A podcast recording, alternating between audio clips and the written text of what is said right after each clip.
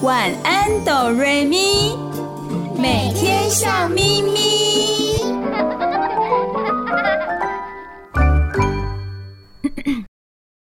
准备好了吗？我们要开始喽！预备备，开始。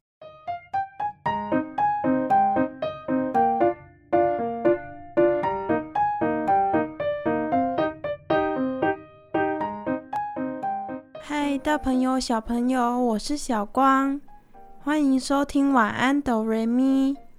每个礼拜天晚上九点到十点播出的节目。我是小雪，你收听的电台是 FM 九九点五 New Radio 云端新广播电台。嗨，亲爱的大朋友、小朋友，我是小雨，欢迎你们一起收听今天的晚安哆瑞咪。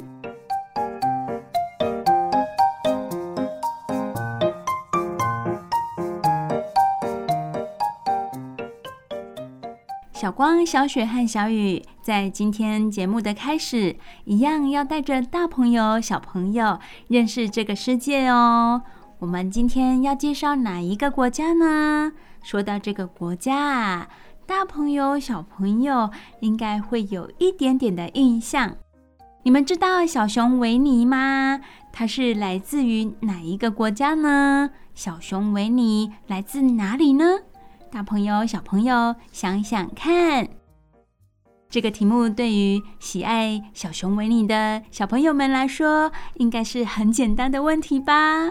哇，小雨有听到喽！有小朋友说英国，没错。小光、小雪和小雨今天就要跟大家来介绍一下小熊维尼的故乡——英国。哇，英国是一个很有名的国家哎，我已经迫不及待要认识它了。好啊，我们现在就一起来认识这个响当当、很有名气的国家——英国。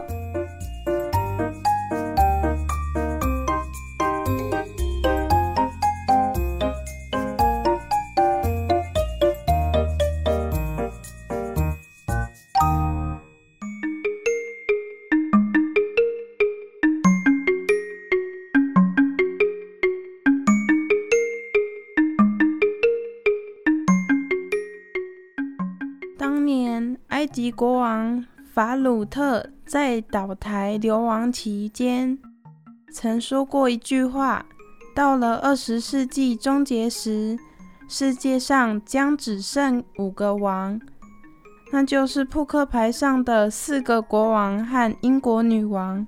当时大家都把它当成玩笑，因为很多人相信，当历史进入二十一世纪时，王子、公主这样的人物只会出现在童话故事里。原来那个时候，埃及国王就有这样的预言哦。可是大家都不相信。半个多世纪过了，法鲁特的话也渐渐被遗忘了。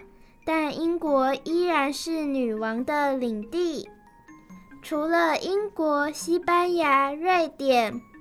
摩洛哥和日本的王室也还存在，但英国王室始终独领风骚，吸引全世界的目光。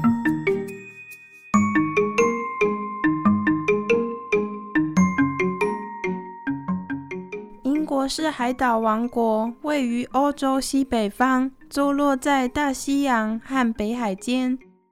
女王的领地包括英格兰。北爱尔兰、苏格兰和威尔斯，这个岛国不大，却创下许多历史上的第一。它是世界上第一个君主立宪国，第一个工业国，也是第一个兴建铁路和国家博物馆的国家。它的首都伦敦，则是世界上第一个拥有地铁的城市。还有世界第一次博览会。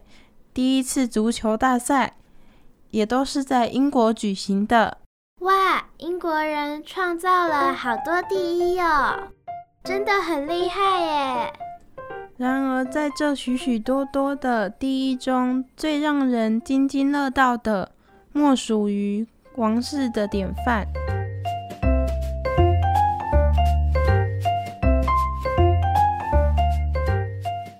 关于王室的典范，我们大家可以好好的去了解一下哦。英国王室原本也和其他君主国家一样，认为国王的身份是神给予的，就像古代中国的皇帝被称为天子，没人管得着。不过，在西元一二一五年，英国的约翰王签下大宪章后，民主宪政开始运作了。这个约翰王呢，他不是心甘情愿的，他其实是被逼迫的。对，他是被逼迫签下大宪章的。后来也有几位国王想抓回权力，但君主独裁体制再也回不去了，王权受到约束，王子犯法与庶民同罪。英国成为世界上第一个法治社会，这下子国王也得乖乖听话喽。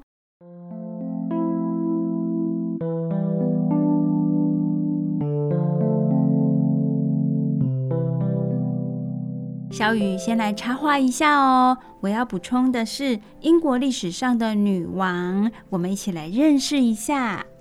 英国历史上的女王并不多。政绩却都令人印象深刻。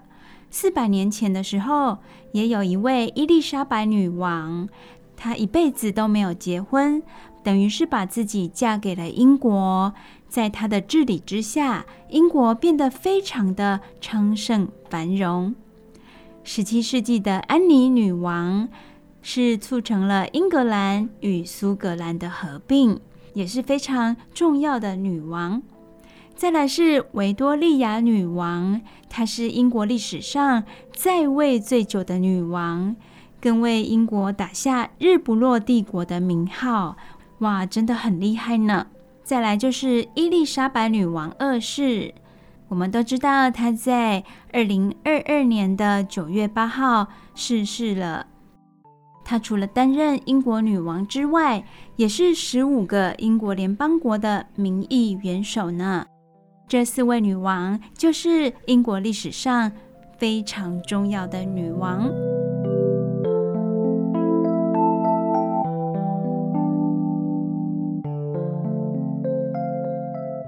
我们常常听到的“日不落国”，大家会把英国称作“日不落国”，这又是什么样的由来呢？为什么可以日不落？为什么对英国来说，太阳不会下山呢？受法律规范的君主想必不会开心，但却避免了像法国国王被送上断头台的下场，或俄国王室被驱逐出境的革命风潮。英国唯一的一场革命发生在十八世纪，那一次没有推翻任何政权。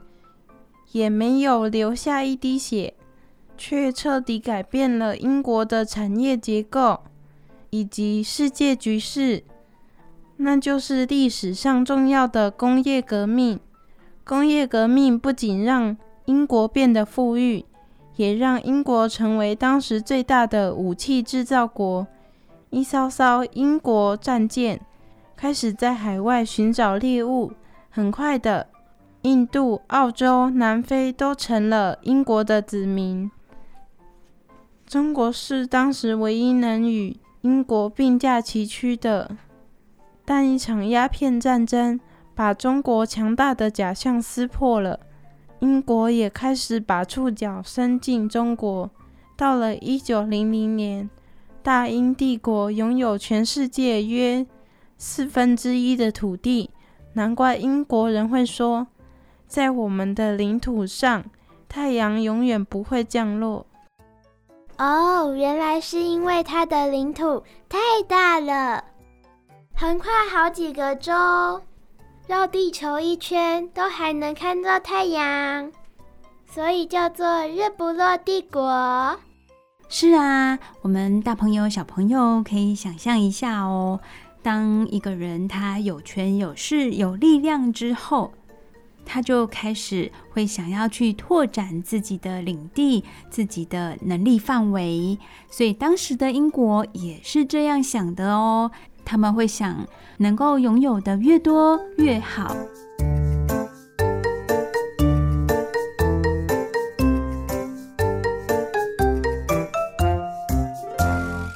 英国的强大不仅仅表现在政治版图的扩张哦，在科学和人文领域里也是闪闪发光的。像是达尔文在跑遍半个地球之后，提出了进化论；细菌学家弗莱明发现了青霉素，为人类找到一种具有强大杀菌作用的药物；而吉卜林。把在印度的见闻写成了《丛林奇谈》，英国的法治概念呢，也随之散播在世界的许多角落。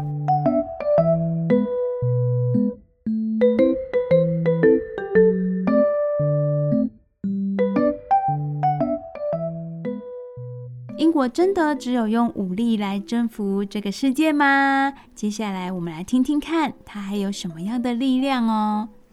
眼看着历史转化成一块块的纪念碑，很多人开始担心，靠着啃老本，英国很快就会穷途末路。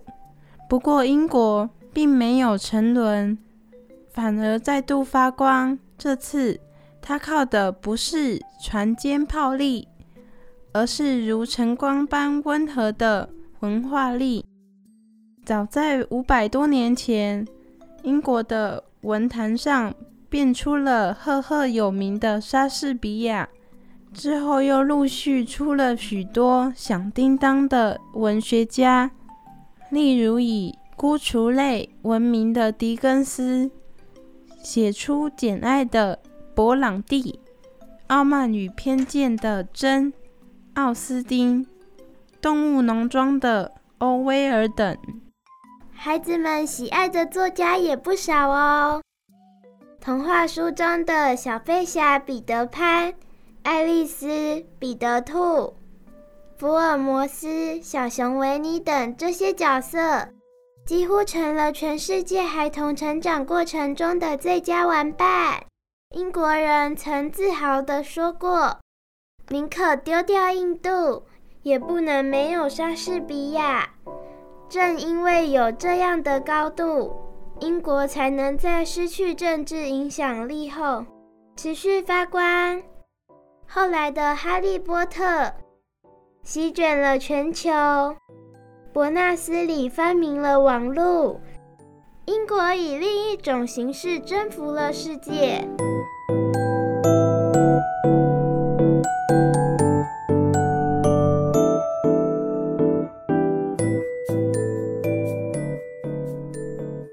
刚刚我们说到，英国以另外一种形式，也就是软实力，征服了世界。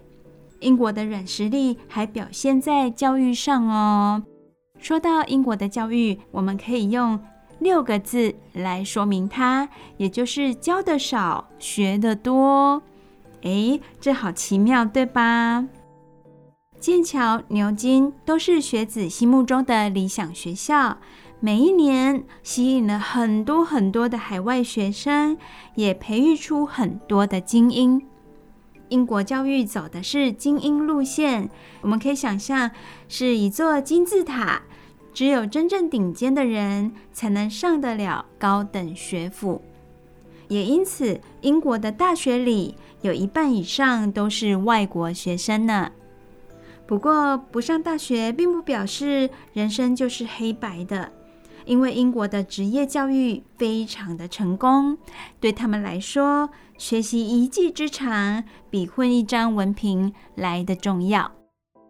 英国教育的目的不是要让每个孩子都上大学，所以他们不会天天逼着孩子念书考试，而是在教授基本的常识之后呢，让孩子去发展个别的潜能，找到自己真正喜欢的是什么。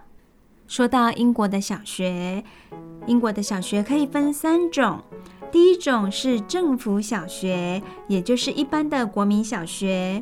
第二种呢，叫做独立小学，是基于宗教或特殊教育理念，由民间筹资兴建的，不受政府管束的小学。诶，很特别的是，他们多半是免费的哦，少数才需要付费。第三种叫做公立小学，虽然名字叫做公立，其实它是私立的，也就是传统的英国贵族教育小学。不管是哪一种学校，英国的小学都很注重体育课程，游泳、体操、球类都在学习的范围之内，因为他们相信，只有好的体能，才能真正达到学习的目标。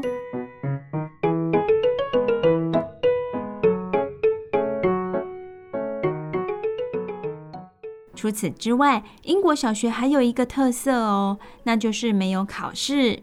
诶，听到这里，小朋友有没有觉得很开心？不过呢，没有考试并不表示没有压力。为什么这么说呢？因为英国孩子的学习检定通常是透过写报告来进行的。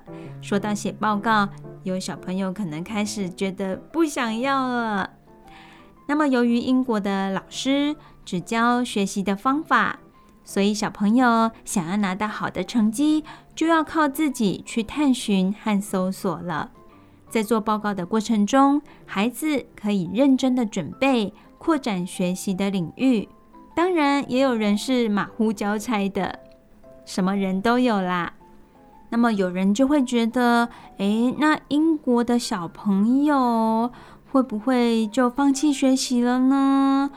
就偷懒了呢？并不会哦，因为曾经有一位华人妈妈在协助她的孩子找资料的时候，抱怨小孩的老师什么都没教。可是孩子他有很正确的观念，他跟妈妈说：“嗯，如果老师什么都教了，大家学的不都一样了吗？”诶，这句话是不是很有道理呢？所以英国的教育。可以用六个字来说明：教得少，学得多。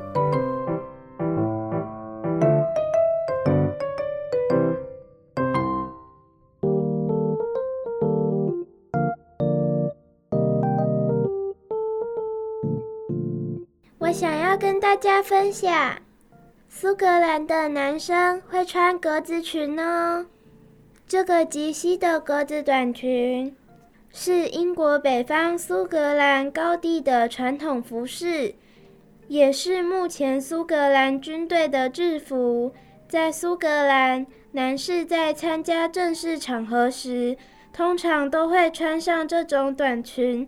它们有不同的格纹，分别代表不同的家族。在英国，还有专门机构记载这些格纹图案呢。哦，所以他们格子裙的格子图案是不太一样的呢。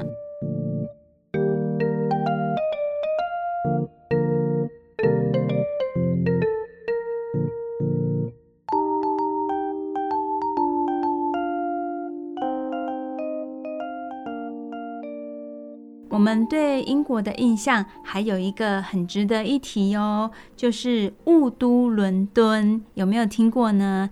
大家总以为英国一年到头都是雾，雾茫茫的，景色看起来都雾茫茫的。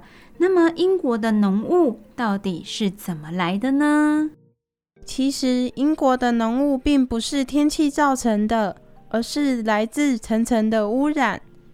泰晤士河也因为大量废水变成污浊不堪。随着大型工厂移向印度、中国，现在的英国除了秋冬之际外，已经很少看到雾了。更令人惊讶的是，泰晤士河再度出现了鲑鱼。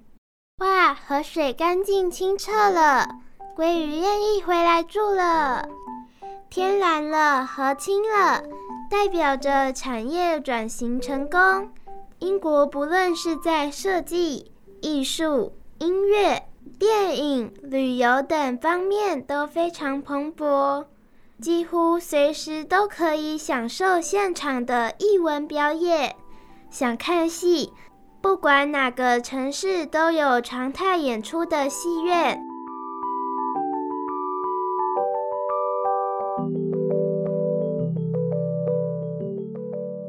诶，小光、小雪，我们好像还没有说到英国代表的食物哦。那英国代表的食物美食是什么呢？也就是当我们看到这一样食物的时候，我们就会想到英国。那这一道食物是什么？我知道，我知道，我最了解美食了。英国代表的美食就是炸鱼和薯条。鱼是英国普遍的食材，加上马铃薯。炸鱼和炸薯条就变成了英国的代表食物。炸鱼一般使用鳕鱼和比目鱼，通常做法是先将鱼切片，裹上一层厚厚的面浆，油炸后撒上盐和黑胡椒，搭配青豆泥使用。炸鱼和炸薯条最早出现在英国北部。十九世纪时，随着大英帝国的扩张而传到世界各地，成了英国的另一种象征。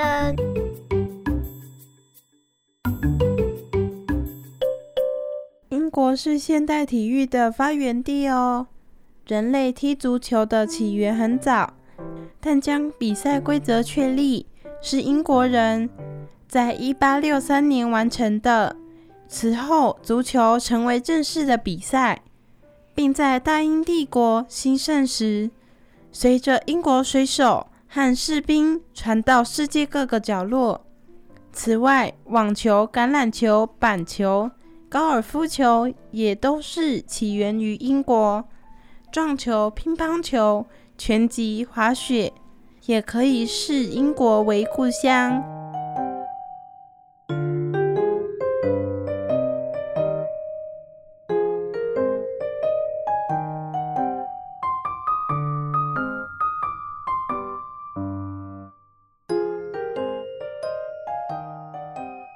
亲爱的大朋友、小朋友，小光、小雪和小雨在今天节目当中跟大家介绍了英国。相信现在大家对于英国已经不觉得陌生了，非常的熟悉它。借由这样子的分享，希望大家能够更加的认识我们身处的这个世界。你收听的节目是晚安哆瑞咪，每个礼拜天晚上九点到十点播出的节目。你收听的电台是 FM 九九点五 New Radio 云端新广播电台。听完了分享，接下来我们也有好听的故事哦。我们先休息一下，待会就要听故事喽。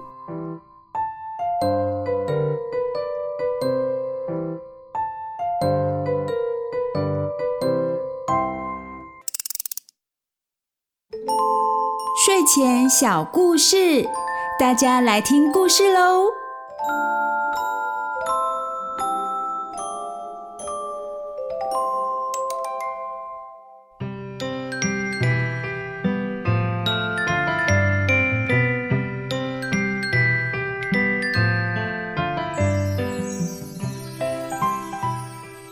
大朋友、小朋友，我是小雨。你收听的节目是晚安哆瑞咪，在 FM 九九点五 New Radio 云端新广播电台播出。小雨今天要为大朋友小朋友分享什么好听的故事呢？这个故事跟我们的梦想有关哦。这个故事的名字就叫做《梦想叔叔的皮箱》。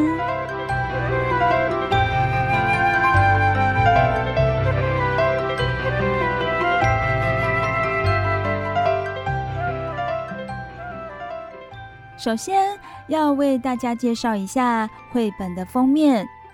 绘本的封面有一位鼻子大大的男生，他坐在云朵上面，手提着皮箱。头上戴着高高的帽子，看起来很像魔术师的帽子呢。他坐在云朵上面，往下看，看着地面上的房子，房子里面的人。这位先生应该就是故事的名字提到的梦想叔叔了。好的，大朋友、小朋友，小雨现在就为你们说这个故事喽。梦想叔叔的皮箱。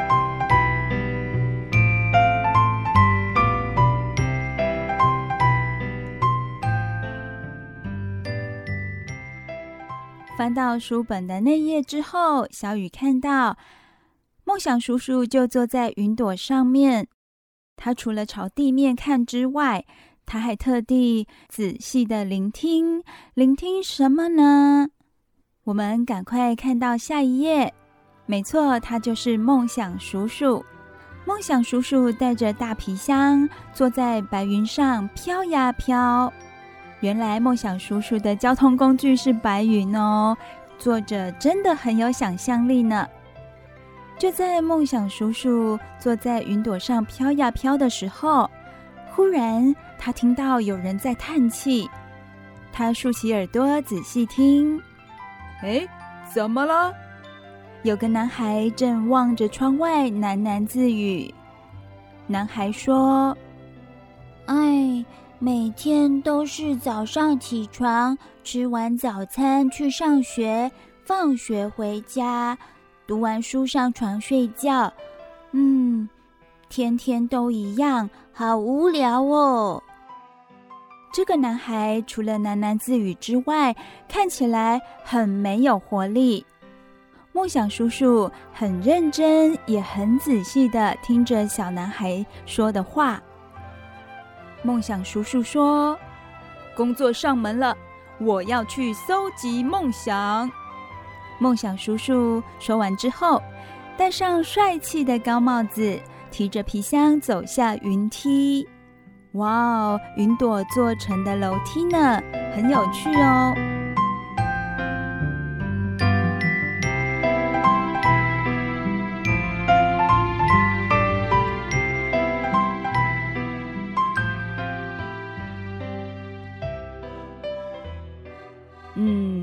我要先去哪里好呢？好帅气的梦想叔叔，他很自信地走下云梯。翻到下一页之后，小雨看到有一位穿着绿色制服的工人，他正在扫地。他是谁呢？首先，梦想叔叔遇到的就是这位扫马路的清道夫。原来这位穿着绿色制服的人，他是清道夫。清道夫边扫地边想着，希望这条干净的马路能让路人感到幸福。哇，梦想叔叔有听到这位清道夫心里想的事情哦。清道夫的工作是负责把马路打扫干净。他的梦想是把街道打扫得很干净，让用路人感到非常的清爽，感到舒服以及幸福。梦想叔叔听到之后，他就把清道夫的梦想装进皮箱里。哦，原来梦想叔叔他随身携带的皮箱是用来装人们的梦想呢。而且，梦想叔叔不是随随便便的把人们心里的梦想装进皮箱里，他是有挑选过的哦。他觉得这位清道夫的梦想很棒，于是他把清道夫的梦想装进皮箱里了。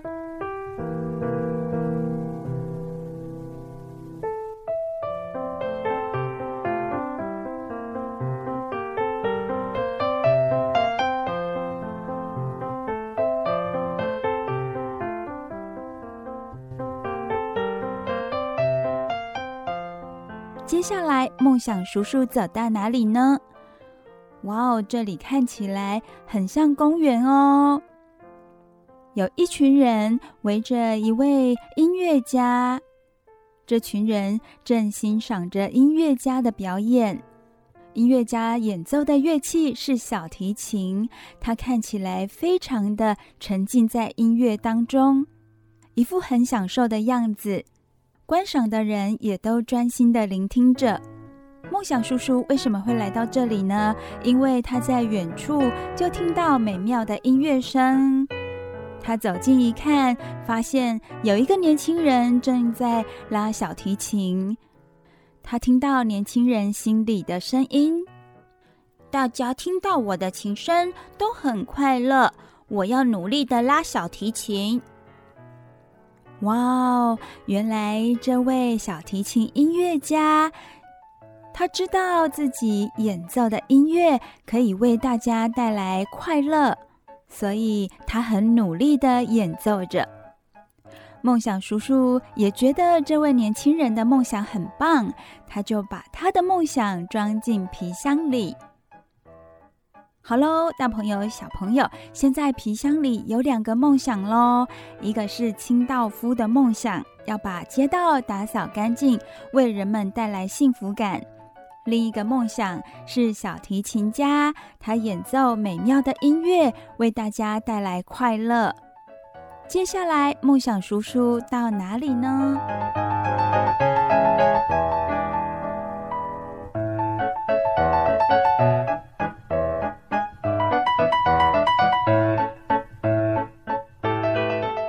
下一页之后，小雨看到画面上是一辆公车。公车司机笑眯眯的迎接着上车的老婆婆，看起来她非常喜爱自己的工作呢。梦想叔叔除了走路之外，他也会搭公车哦。他搭上了这一辆公车，公车司机很亲切的向每一位乘客打招呼。司机心里想：能再送这么多的乘客，我的工作真的太棒了。哇哦！公车司机他并不感到疲累哦，他反而希望可以再送许多乘客到达他们想要到达的目的地，帮大家的忙。梦想叔叔听到司机先生心里的梦想，他笑了，他把司机的梦想也装进皮箱里。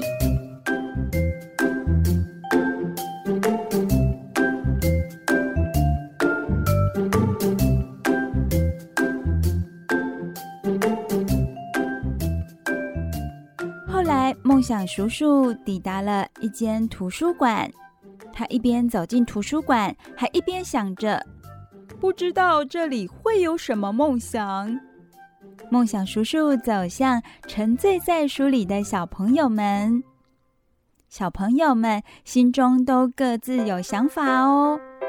有一位小朋友心里想着：跟历史有关的书真好看，我以后想当历史学家。另外一位小朋友心里想：“我以后要搭乘火箭飞向宇宙。”另外还有一位小朋友心里想：“我长大以后想当画家。”梦想叔叔听见他们的梦想，也赶紧把他们的梦想全部装进皮箱里。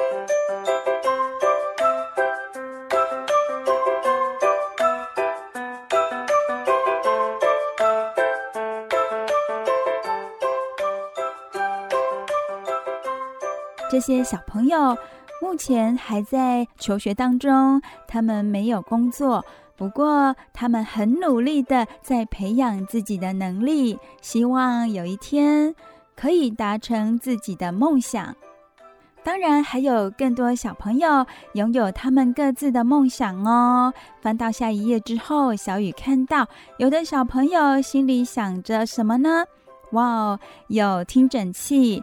那么就是想当医生喽，还有棒球，有小朋友想当棒球选手哦，还有科学家，因为小雨有看到画面上有实验器材，那是小朋友想要当科学家的梦想。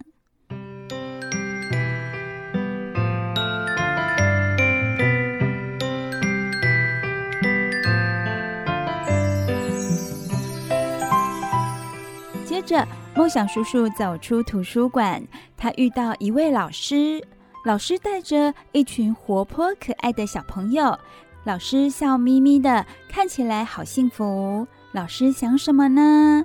老师心里想着：当老师真好，每天都能和这些可爱的小朋友在一起。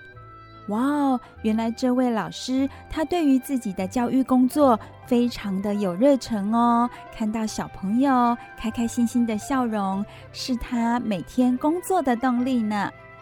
梦想叔叔听见了，也把老师的梦想装进皮箱里。哇哦！大朋友、小朋友，梦想叔叔的皮箱越来越大了，因为他刚刚装进了好多人的梦想。所以皮箱现在看起来又大又重的，梦想叔叔的手已经提不动了。他拿出了一个绳子，绑在皮箱上。他用拖着的方式拖着皮箱往前走。梦想叔叔说：“哦，好重啊，皮箱都快撑开了。”梦想叔叔很努力地拖着装满梦想的皮箱。亲爱的大朋友、小朋友，梦想叔叔为什么这么努力的到处收集大家的梦想呢？他到底想要做什么？大朋友、小朋友，别着急，我们先休息一下，听好听的歌曲。回来之后，小雨再为你们说接下来的故事哦。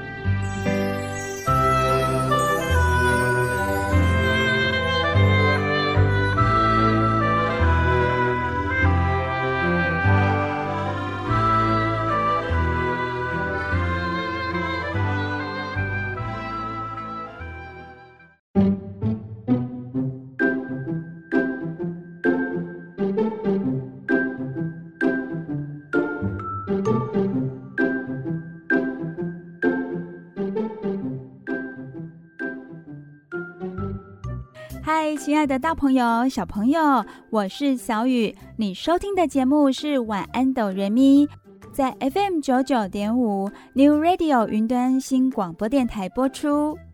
我们今天的故事名字叫做《梦想叔叔的皮箱》。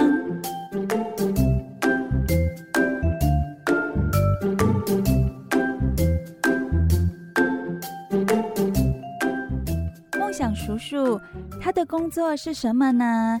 他的工作是收集大家的梦想。有一天，梦想叔叔坐在云朵上，聆听地面上人们的声音时，他听见一位小男孩发出了叹息声。原来，小男孩他觉得自己每天上学、放学、做功课、睡觉，这样子的生活作息，让他感觉到很无聊。他不知道自己能做什么。听到了小男孩喃喃自语的牢骚之后，梦想叔叔就出发工作喽。他到处去收集梦想。他收集了哪些梦想呢？他收集了清道夫的梦想。清道夫的梦想是想要把道路打扫得很干净，希望可以为人们带来幸福感。梦想叔叔还收集了小提琴家的梦想。小提琴家的梦想是想要为人们带来快乐。梦想叔叔还收集了公车司机的梦想。公车司机的梦想是希望可以载很多很多的乘客。帮助他们到达目的地。梦想叔叔接着来到了图书馆，他很开心地收集了许多小朋友的梦想。最后，他还收集了一位老师的梦想哦。老师的梦想是对教育充满了热忱。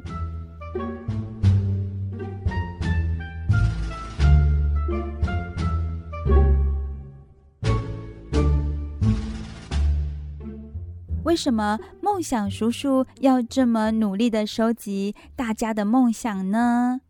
他是为了要帮助谁呀？接下来的故事，小雨就要说给你们听喽。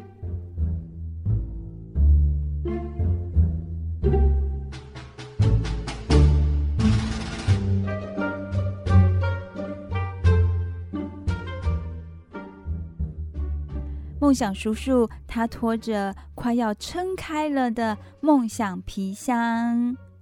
这个时候已经来到深夜，已经是晚上喽。他拖着皮箱到哪里呢？原来他是想要帮小男孩收集梦想耶，因为他来到小男孩的窗边。这个时候，小男孩已经进入梦乡，已经睡着了。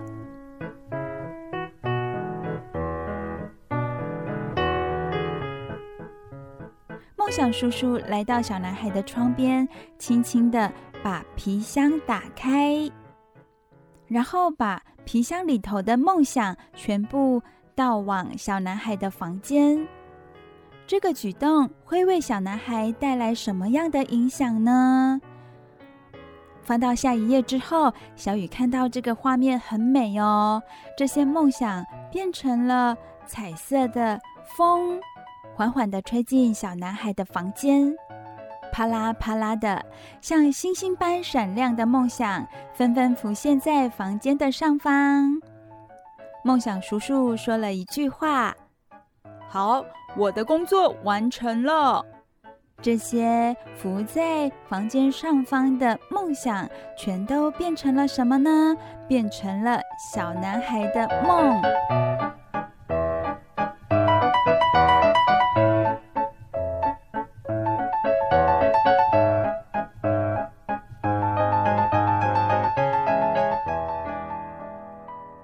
第二天早上。小男孩把小时候拉过的小提琴找了出来。小男孩说：“昨天晚上我做了一个梦，我站在舞台上拉着小提琴，听众全都站起来为我鼓掌，感觉真的好棒哦！我想成为一个音乐家。”原来，梦想叔叔为小男孩带来的众多梦想，让小男孩做了一个美梦。也让小男孩想到自己小的时候有学过小提琴，现在他想要成为一个音乐家。有了这样的梦想，小男孩感觉自己非常的快乐，又充满活力，不再像平常那样常常唉声叹息的，觉得每天都很无聊。梦想叔叔看见了，也好开心。梦想叔叔说。这个世界上又诞生了一个新梦想了，真好！梦想叔叔接着伸了伸懒腰，舒舒服服地躺在白云上，伴随着男孩练习小提琴的旋律，慢慢地睡着了。原来梦想叔叔的工作就是为那些没有梦想的人收集梦想。然后让他们思考之后，重新找回自己的梦想。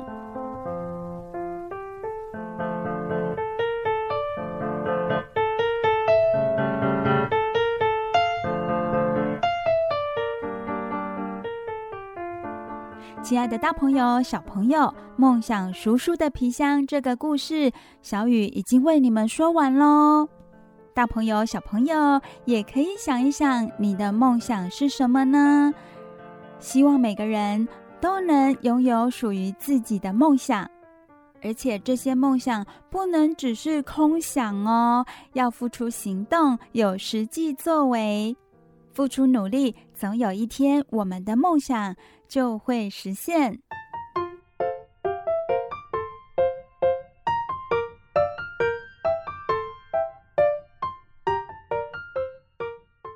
大朋友、小朋友，无论你的梦想是大是小，都没有关系。最棒的是，这个梦想可以成就我们自己是怎么样的一个人。当我们有能力的时候，我们也可以帮助身旁周遭的人，为他们带来幸福和快乐。小雨跟大朋友、小朋友们一起加油！